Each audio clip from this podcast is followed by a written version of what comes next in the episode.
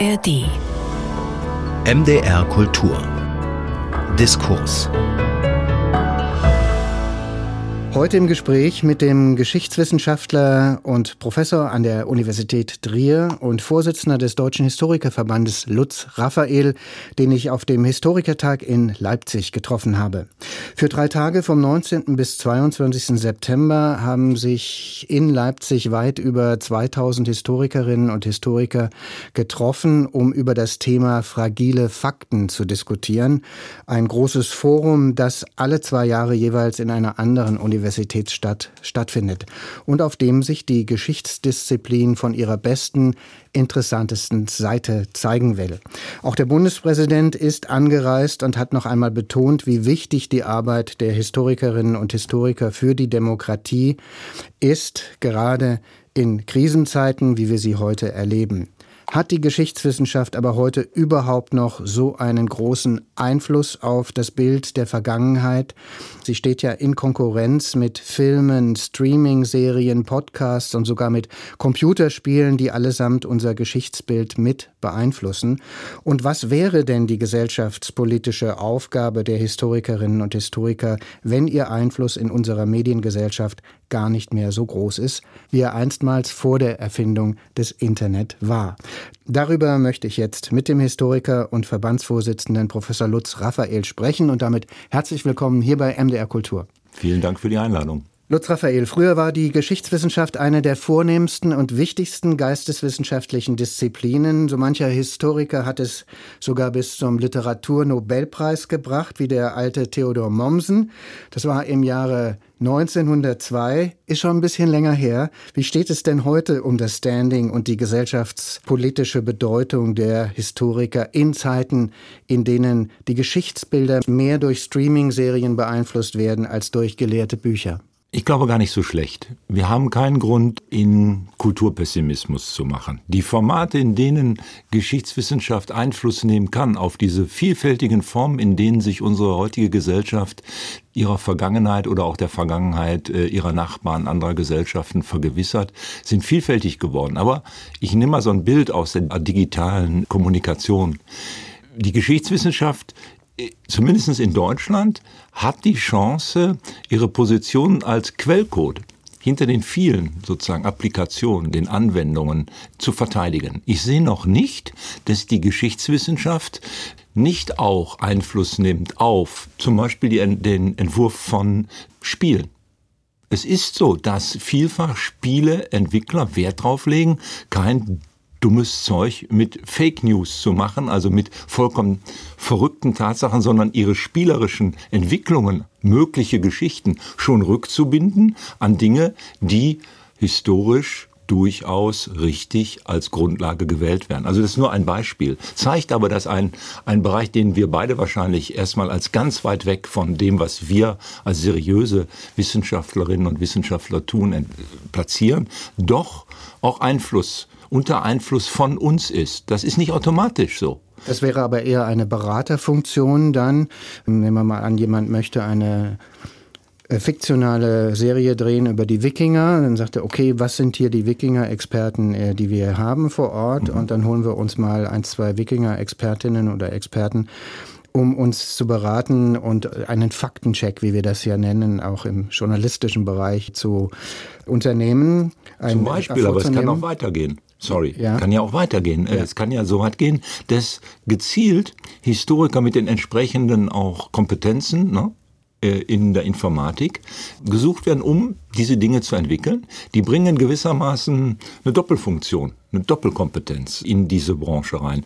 Das ist nicht an Hahn herbeigezogen. Also ich bin jetzt nicht Spezialist für die Entwicklung, das gesamte Feld äh, historischer Spiele, ja, Spiele, die sich auf historische Sachverhalte erstmal als Startpunkte beziehen. Aber es gibt interessante Berichte und die fand ich schon eindrucksvoll, wie nah manchmal so Spiele ganz bewusst äh, erst einmal von historischen Sachverhalten her gedacht werden und dass da eben auch Historikerinnen und Historiker einfach auch rekrutiert wurden, um das mitzuentwickeln. Natürlich ist es ein großes Geschäftsmodell. Es geht nicht darum, Geschichte, fragile Fakten äh, präzise darzustellen, sondern nachher soll ein Spiel, äh, was gefällt, was verkauft wird, hergestellt werden. Diese Unterschied will ich nicht zudecken.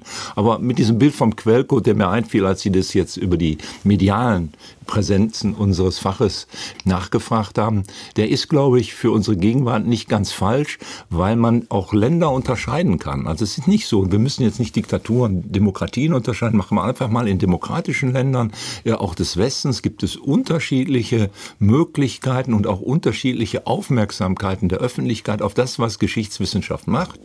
Und ich finde, der Bundespräsident hat in seiner Eröffnungsrede schon durchaus richtig aus Politikerperspektive darauf hingewiesen, dass bei uns in Deutschland einfach die Geschichtswissenschaft schon eine ganz wichtige Rolle spielt und auch große Wertschätzung und Aufmerksamkeit genießt. Da kommen wir später nochmal drauf zurück auf die Rede des Bundespräsidenten. Lassen Sie mich mal dabei bleiben, bei dieser Rolle, äh, die die Geschichtswissenschaft noch vor vielleicht auch 20, 30, 40 Jahren gespielt hat. Da waren Leute am Start wie Heinrich August Winkler, Jürgen Kocker, Norbert Frey, Hans-Ulrich Wähler zum Beispiel, der 2014 verstorbene Nestor der Sozialgeschichte, der sich auch immer eingemischt hat in tagesaktuelle Debatten. Täuscht der Eindruck, dass die äh, neue Generation von Historikern weniger meinungsfreudig ist und sich auch weniger einmischt in tagespolitische oder in aktuelle Debatten und somit auch ja die äh, Historikerzunft insgesamt an medialer Präsenz verloren hat. Ich glaube eher, dass das Format und die Anlässe warum sich Historikerinnen und Historiker einmischen, verändert haben.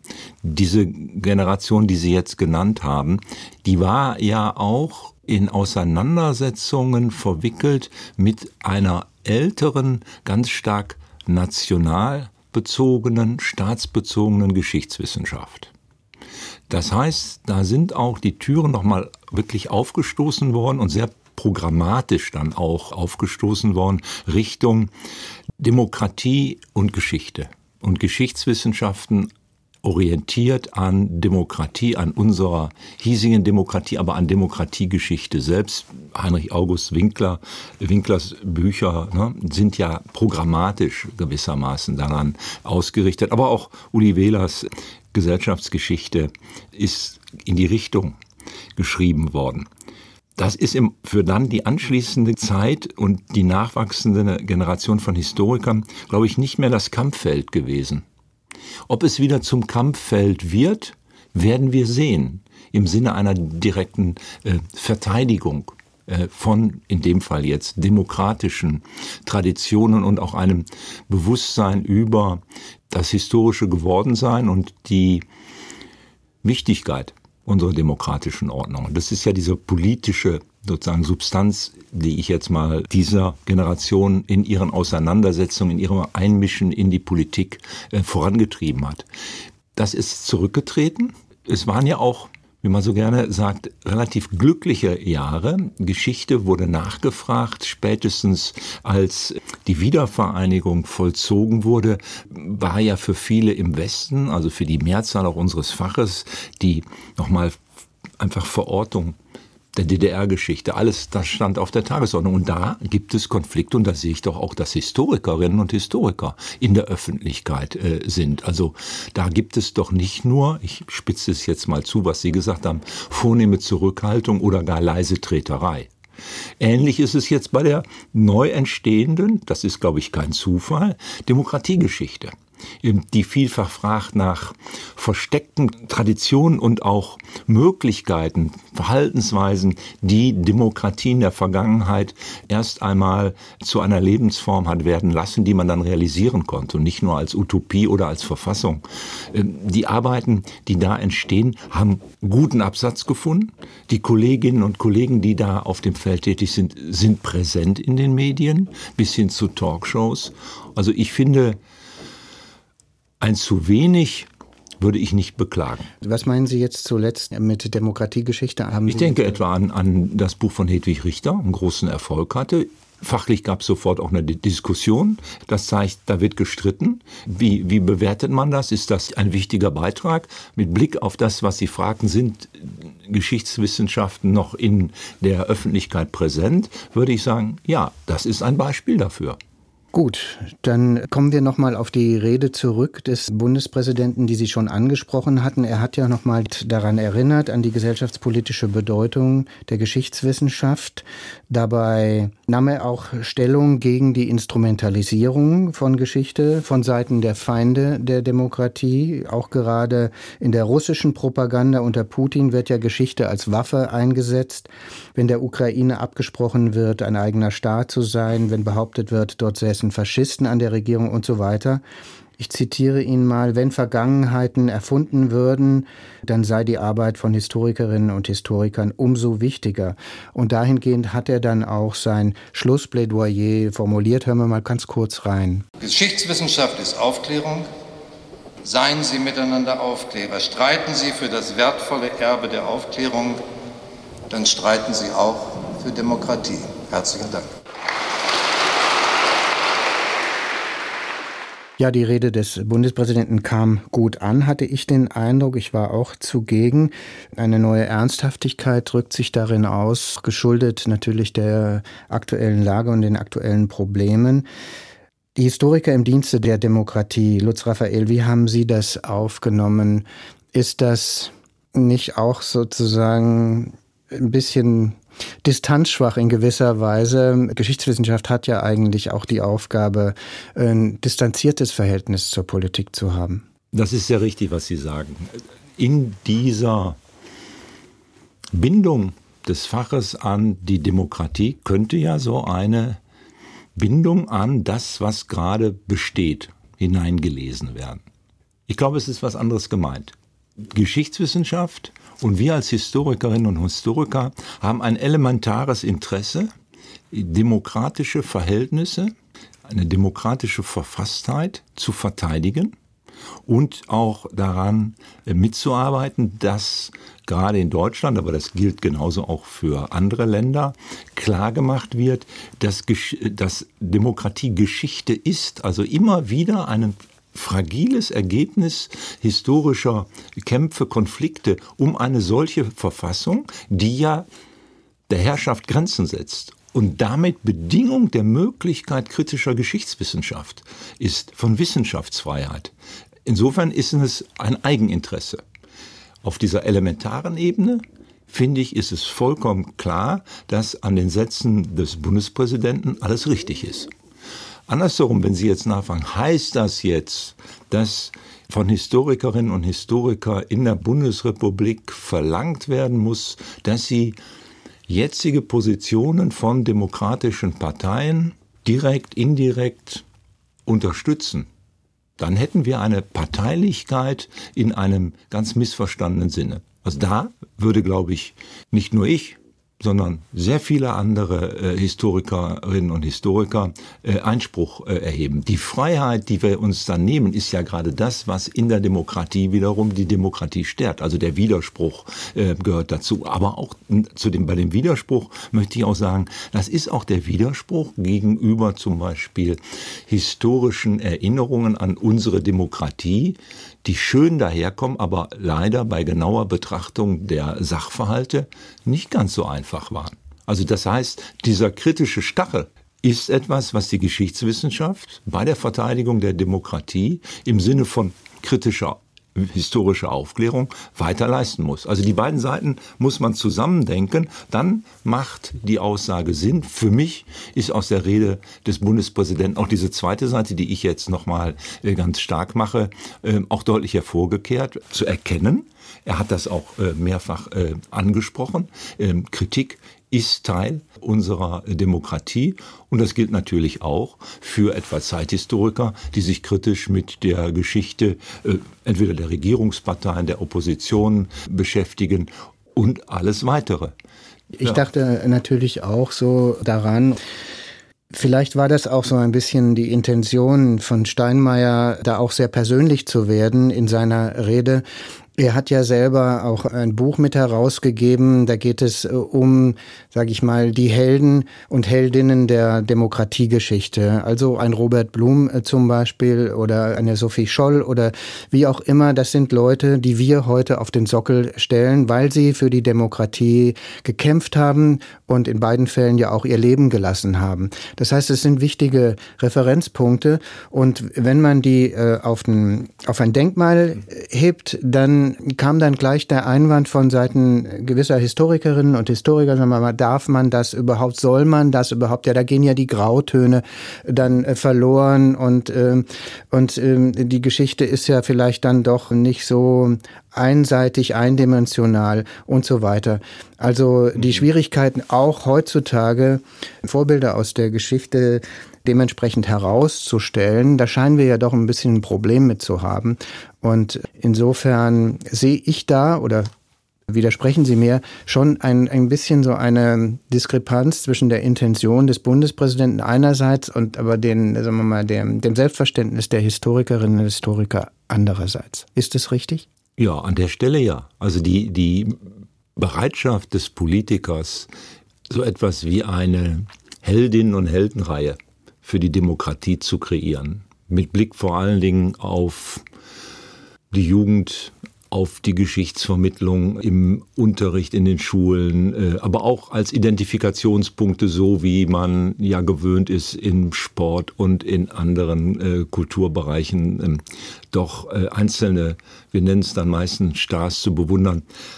Das ist, glaube ich, dahinter zu sehen. Es ist natürlich nicht das Geschäft der Geschichtswissenschaft. Ich finde es gut, wenn man als Historiker an solche Heldenplätze, Sie haben vom Sockel gesprochen, auf denen dann ja die Personen gehoben werden, stehen kann und die Grautöne berichtet. Und trotzdem, wenn man weggeht, keinen vom Sockel stürzen muss. Über Robert Blum kann ich Widersprüchliches erzählen, aber ich bezweifle nicht, dass er ein wichtiger Vorkämpfer ja für die 48er Demokraten war und eine entschiedene Position ähm, der Demokratie verfochten hat. So, und dann werden andere Dinge hinzukommen. Und so stelle ich mir das vor und glaube ich, dieses Spannungsverhältnis dann wieder aktiv zu machen.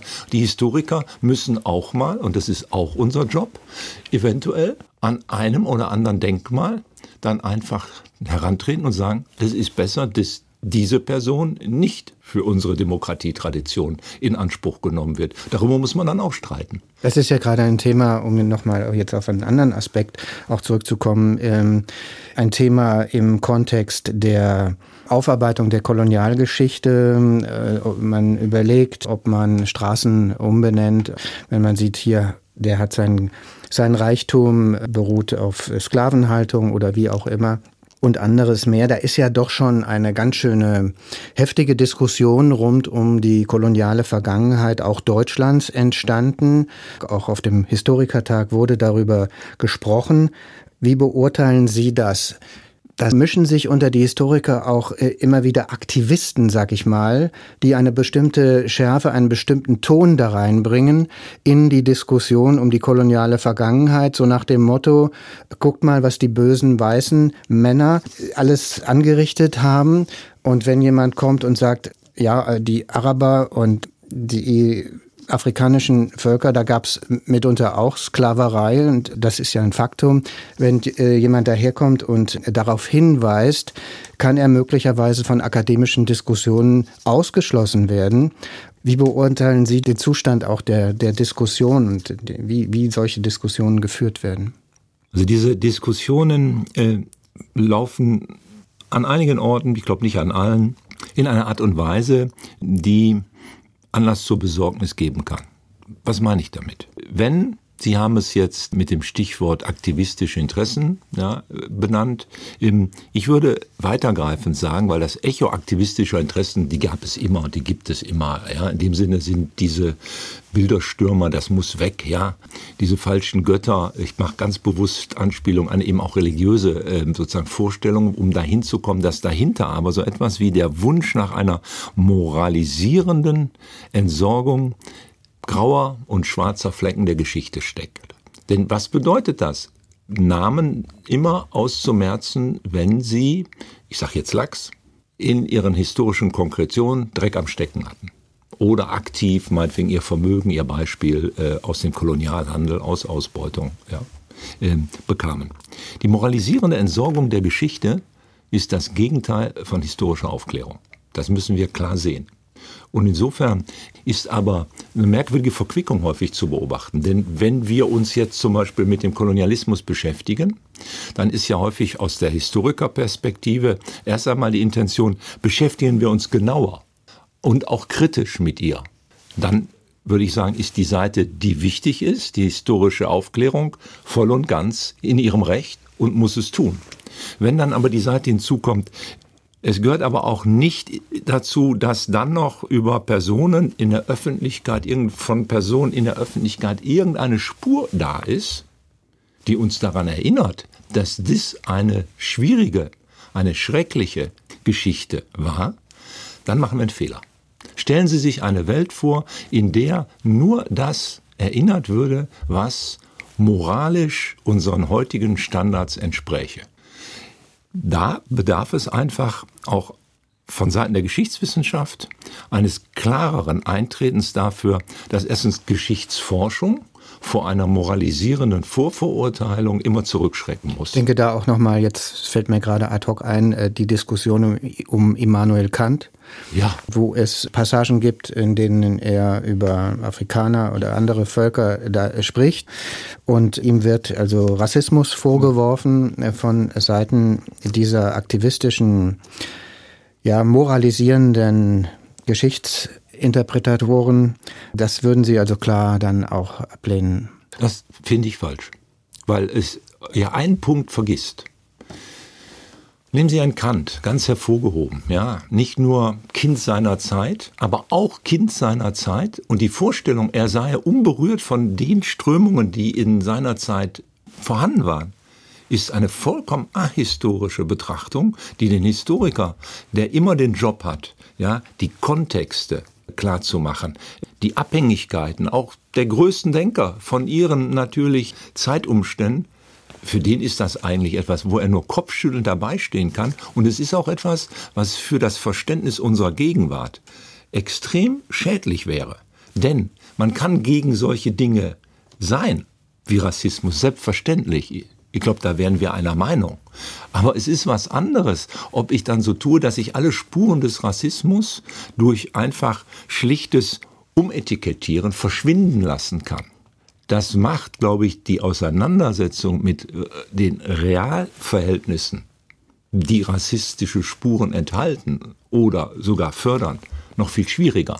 Ich gehöre selber einer Generation an, die geradezu überzeugt, wenn ich beseelt war von der Idee, dass erst das Benennen, gerade auch von Konflikten, von Gewalt, ja, von versteckten äh, Machtverhältnissen, der erste Schritt ist, diese zu verändern.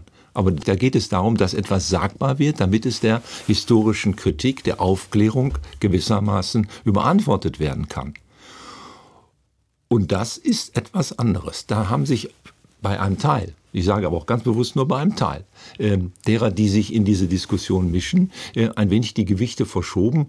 Und ich glaube, die Geschichtswissenschaft und die Historikerinnen und Historiker ganz konkret, die auf diesem Feld tätig sind, tun gut daran, ähm, an ihrer aufklärerischen Funktion festzuhalten. Das heißt aber auch immer in kritischer Auseinandersetzung mit Sachverhalten und auch natürlich mit Sachverhalten, die der moralischen, politischen Beurteilung wo ja häufig gar kein Unterschied ist, ja, entgegenstehen. Mhm. Und das bedeutet übrigens auch bei der Benennung von Orten, wenn man schon Straßen umbenennt, dann hat das nur Sinn, wenn aufklärend in einem Schild darunter darauf hingewiesen wird, ja, was war denn das Problem? Wie hieß die denn früher? Dann macht es Sinn, überhaupt in eine Auseinandersetzung zu treten. Was wollen wir in unserer Geschichte, aufgrund unserer Geschichte im öffentlichen Raum haben und nicht haben? Natürlich gibt es Straßen, die wir nicht mehr haben wollen. Wer möchte, nach 45 wurden die Hitlerstraßen sofort umbenannt. Klar. Ich bin selber dafür eingetreten in einem Ort wie Trier, dass ein Gymnasium nicht mehr nach Herrn von Hindenburg benannt wird. So, da sieht man die Punkte, aber die Erinnerungsspur, die Auseinandersetzung ist das Wesentliche, um solche Veränderungen dann wirklich durchzuführen. Da können wir jetzt noch sehr viel dazu sagen. In Ostdeutschland gibt es natürlich auch noch viele Straßen, die zum Beispiel nach einem Clement Gottwald benannt sind. Oder Ernst Thälmann ist auch jemand, der aus Deutschland eine Diktatur machen wollte. Auch nach dem sind sehr viele Straßen nach wie vor benannt und stehen sogar noch Denkmäler, wie in Halle an der Saale. Da kann man natürlich jetzt lange drüber reden, was daraus werden soll. Lassen Sie uns noch mal darüber sprechen, wie sich die Geschichtswissenschaft in den letzten Jahren und Jahrzehnten verändert hat. Wir haben darüber gesprochen, dass äh, so ein aktivistischer Zug reingekommen ist in diese historischen Streitfragen und dass es die Arbeit sicherlich der Historikerinnen und Historiker nicht einfacher macht.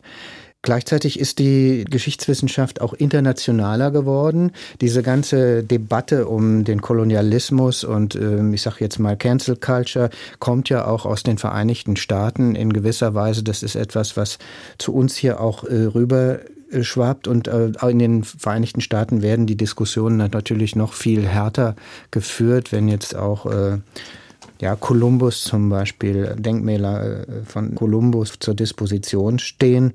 Wie hat sich die Geschichtswissenschaften Ihrer Meinung nach in den letzten Jahren verändert? Was ist anders geworden als zu der Zeit, als Sie Student waren? Also der Hinweis, dass die Geschichtswissenschaft internationaler geworden ist, den finde ich richtig. Das wäre eine Beobachtung, äh, der ich mit Rückblick auf meine eigene Arbeitszeit, Studienzeit äh, im Fach Geschichte nur zustimmen kann. Sie haben dann darauf hingewiesen, dass vieles jetzt an solchen geschichtskulturellen äh, Impulsen aus den USA kommt.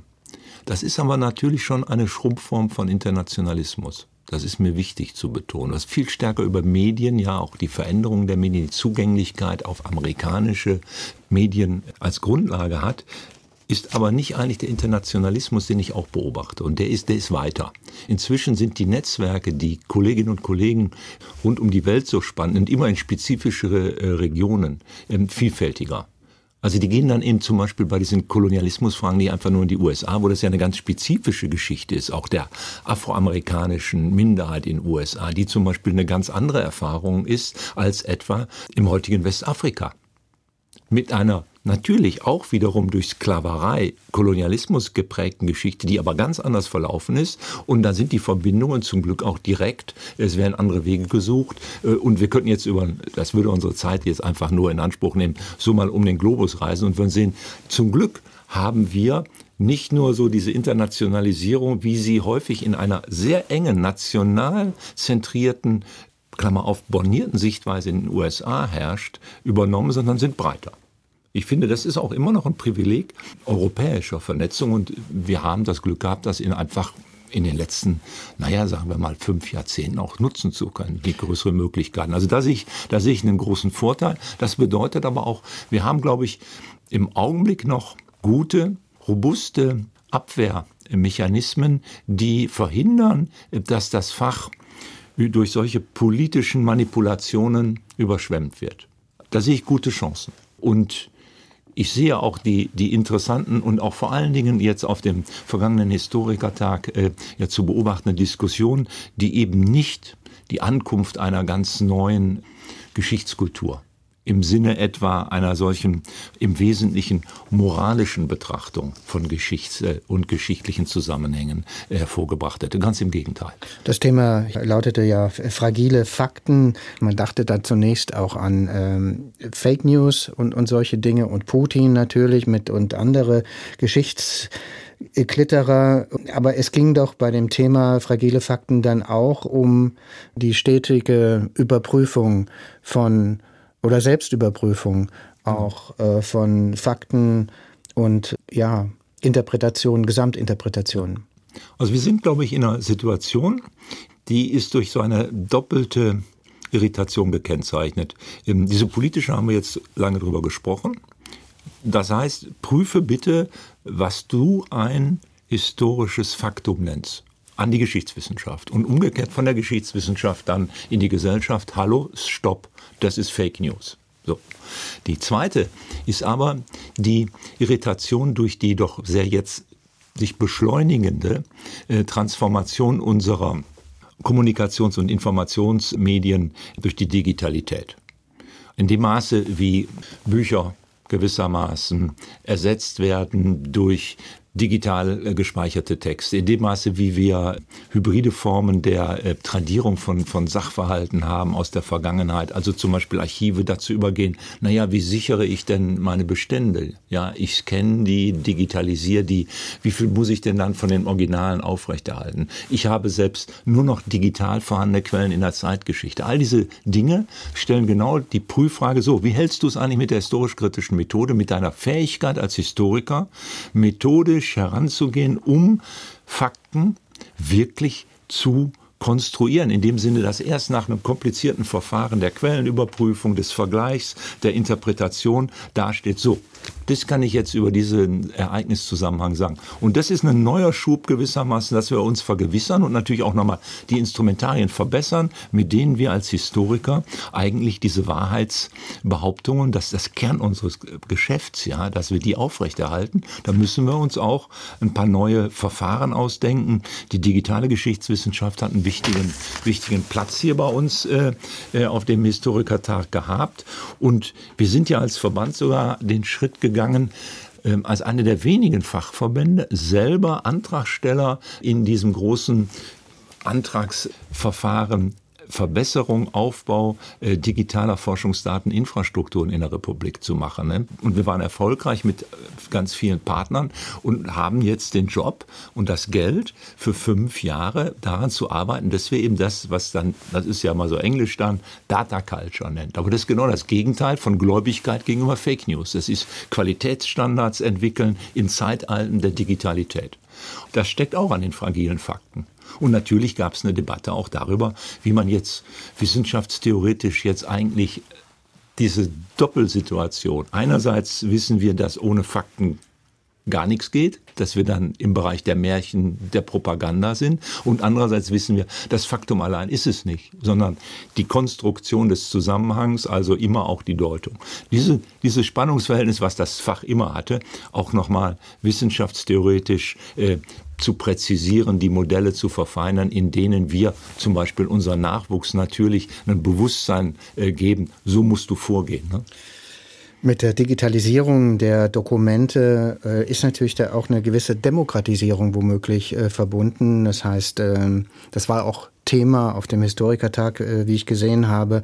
Jeder kann jetzt Ahnenforschung äh, betreiben und kann schauen, ja, mein Ur-Ur-Urgroßvater ist nach Amerika ausgewandert und dann äh, hat er die Möglichkeit, genau zu erforschen, auf welchem Schiff er von Bremerhaven dann nach New York ist. Also die Schiffslogbücher sind erhalten, äh, die Passagierlisten sind erhalten und man kann schauen, aha, 1851 auf dem und dem Schiff ist der Uropa da nach Amerika ausgewandert. Das ist eigentlich eine fantastische äh, Geschichte, die ja mit einer Demokratisierung dann auch ja der Forschung einhergeht. Absolut richtig. Also ich habe selber, ich bin auch Historiografiehistoriker und ich das an die Überschrift für die Entwicklung in den letzten äh, wirklich 40, 50 Jahren ist Demokratisierung und natürlich Pluralisierung der Perspektiven der Geschichtswissenschaft. Das gilt weltweit. Ja, aber es gilt genauso auch für uns in dem Verhältnis zwischen Wissenschaftlerinnen und Bürgern.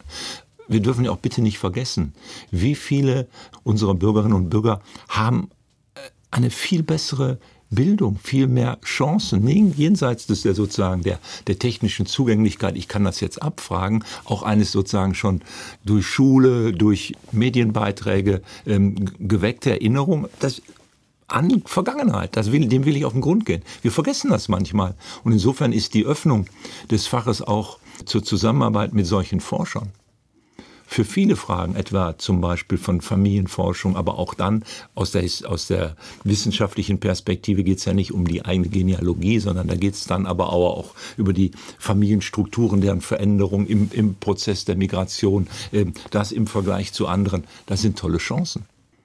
Lassen Sie uns noch ein bisschen über den letzten Historikertag sprechen in Leipzig, wo ich auch zugegen war. Und mir ist aufgefallen, da waren doch sehr viele junge Leute da am Start. Das äh, nimmt man sehr positiv wahr. Da hat also auch ein gewisser Generationenwechsel stattgefunden, offenkundig.